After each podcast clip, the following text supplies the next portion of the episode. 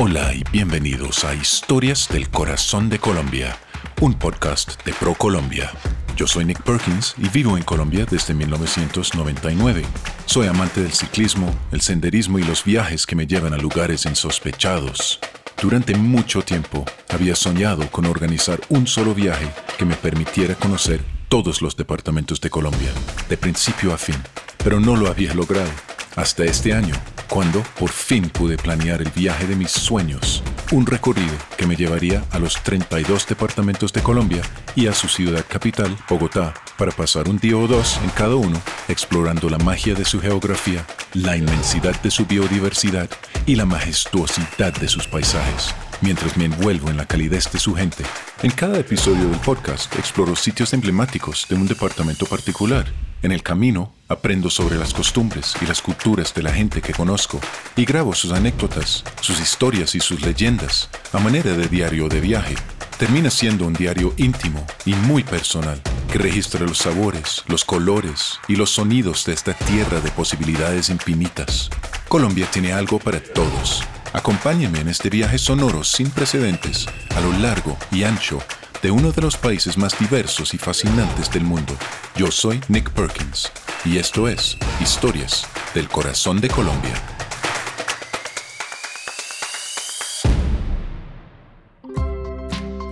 Me encuentro sentado en el patio central del Hotel del Prado, aquí en Barranquilla. Es uno de los hoteles más antiguos, tradicionales de Barranquilla y ocupa toda una cuadra con su estilo republicano.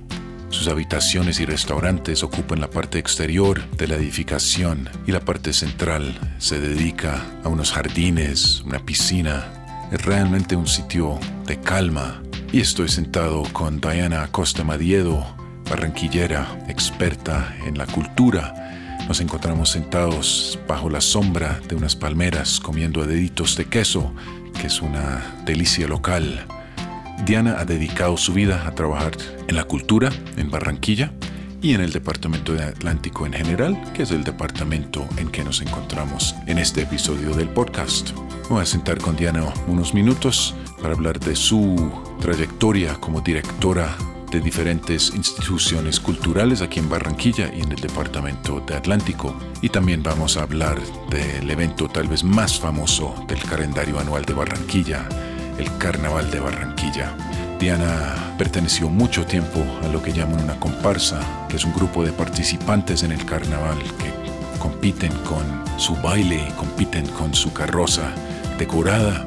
Esto lo hizo durante unos 30 años tengo muchas ganas de oír en las palabras propias de Diana lo que significa carnaval, cómo se ha desarrollado durante los años y cómo contribuye a la vida cultural local y además cómo contribuye a la vida cultural en todo el departamento de Atlántico e incluso en partes más alejadas de la costa colombiana.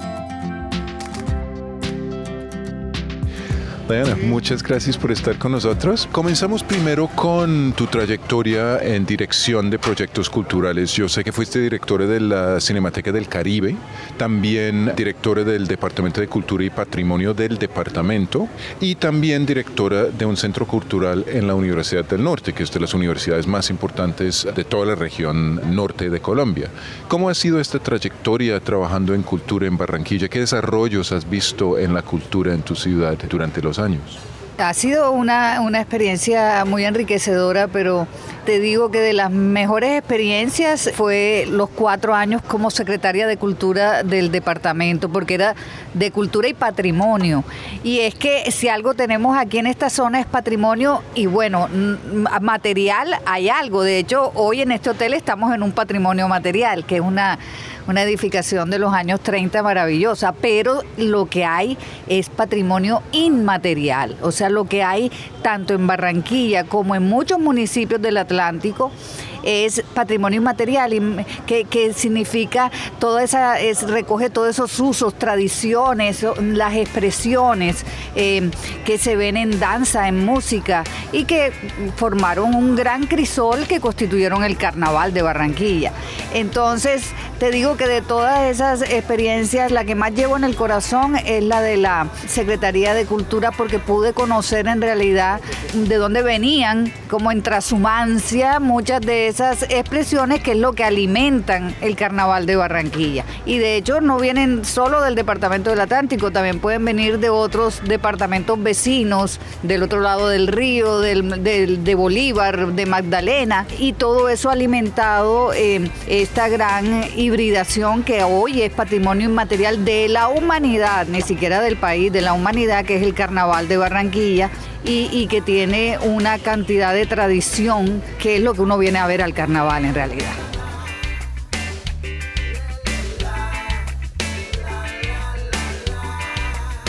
siempre han hablado mucho de la historia del carnaval de Barranquilla como, como una mixtura, porque lo que somos, lo que hace que tengamos ese patrimonio inmaterial es el mestizaje.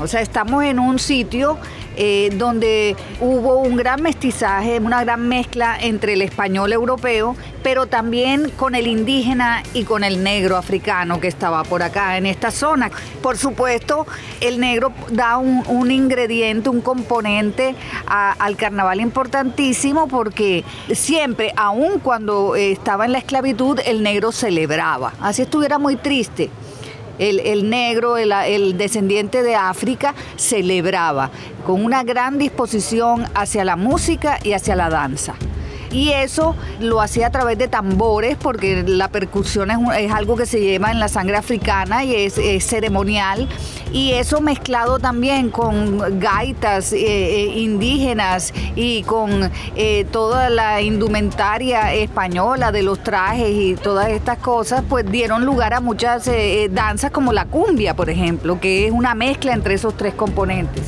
Y eso sigue evolucionando y así como esa hay otras danzas, unas más negras que otras. Por ejemplo, aquí tenemos una, una danza en, en el sur del departamento, está un municipio que se llama Santa Lucía y hay una danza ahí que se llama el Son de Negros.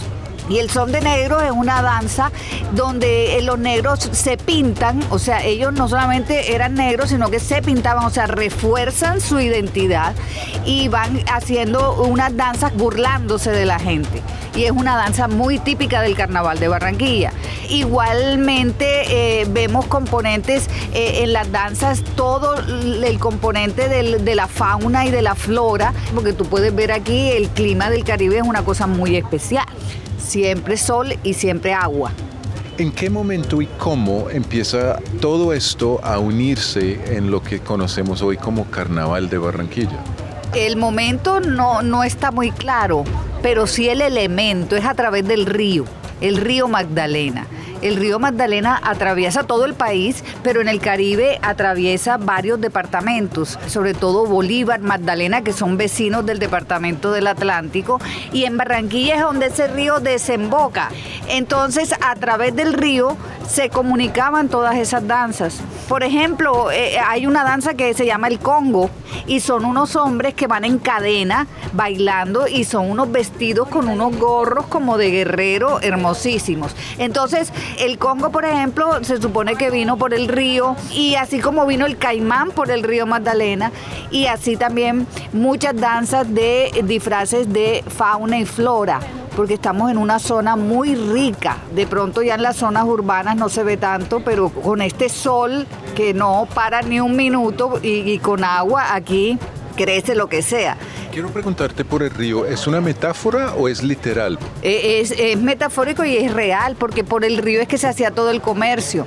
Entonces, estas fiestas en Cartagena también se hacían, porque en casi todos los palenques se hacían fiestas y eso, pero en el sitio donde hay más dinero es donde la fiesta va creciendo más. Y, eso llega a través del río, el comercio, y llega mucha gente de Bolívar y de, y de Magdalena y se asientan en Barranquilla o bien vienen en la época del carnaval, que ya entonces empieza la institucionalidad, se va organizando como una fiesta para atraer gente, entonces ya la gente viene de otros departamentos al carnaval de Barranquilla. Pero en realidad es una metáfora, pero también es real porque los músicos se intercambian por el río. Por ejemplo, toda la zona del río donde hay bullerengue y las cantadoras, todas vienen de pueblos cercanos al río, pero se hicieron conocer en, en el carnaval y se vuelven, empiezan a conocerse porque luego estaban, antes estaban metidas allá en sus poblaciones. Entonces el río es como el, que saca todo eso.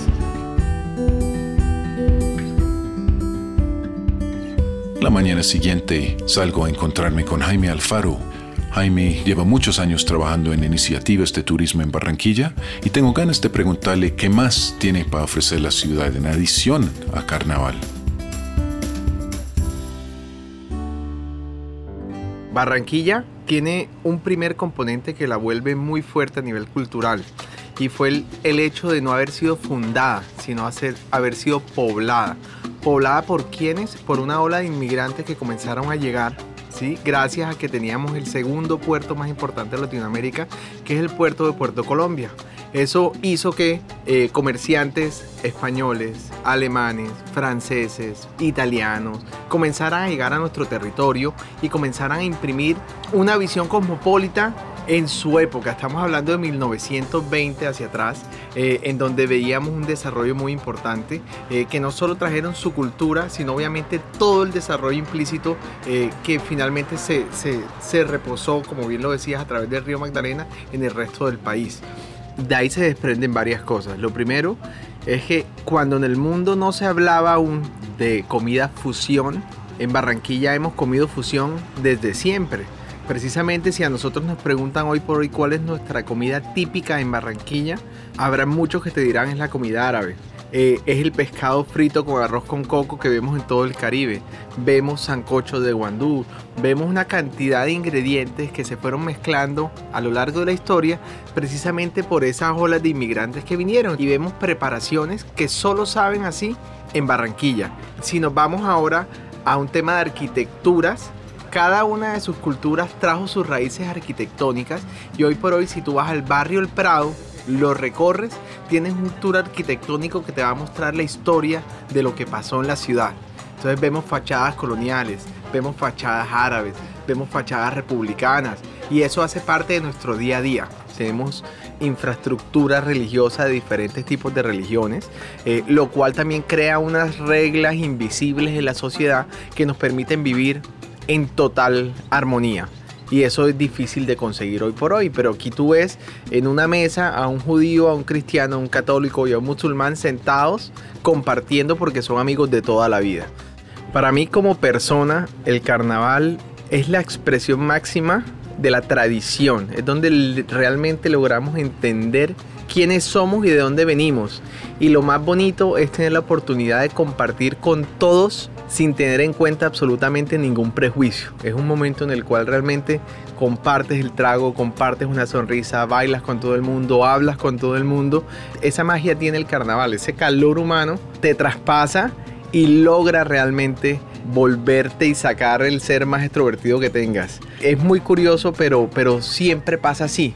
Incluso vamos a un lugar como una farmacia a comparar una medicina y el que está al lado te habla y te dice y para dónde vas y, y esas cosas pasan solamente en carnaval. Es posible que pase la fecha de carnaval y te encuentres con la misma persona y escasamente se digan buenos días, pero en carnaval todos somos amigos y esa es, algo muy importante de la fiesta. Fue fascinante oír de Jaime y de Diana sobre cómo el carnaval de Barranquilla une a la gente y es un momento en el año cuando todo el mundo es igual. La acción está en las calles y todo el mundo puede participar, sin importar sus orígenes, sus credos o culturas. También escuchar a Jaime contarme cómo las múltiples olas de inmigración han contribuido a hacer que la arquitectura y la gastronomía de esta ciudad son una verdadera fusión de múltiples elementos que se combinan para representar Barranquilla moderna, una ciudad de contrastes, de sorpresas y por supuesto casa de un carnaval anual que hay que visitar. Atlántico, al norte de Colombia hace parte de la región turística del Gran Caribe colombiano. Esta es una región de uniones culturales y geográficas, un territorio que ha conectado múltiples culturas a través del agua que los conduce, los lleva, los trae y los teje. Para conocer más lugares como el Malecón del Río Magdalena, Salinas del Rey, Usiacurí, el Museo del Carnaval, el Castillo de Salgar o el Barrio El Prado, visite colombia.travel. El podcast Historias del Corazón de Colombia ha sido producido por ProColombia. Su contenido está protegido por las leyes de la República de Colombia sobre propiedad intelectual y no refleja la posición del Gobierno Nacional, ProColombia, ni de las entidades que han intervenido en el proyecto. por lo que no asumirán responsabilidad alguna por lo allí expresado.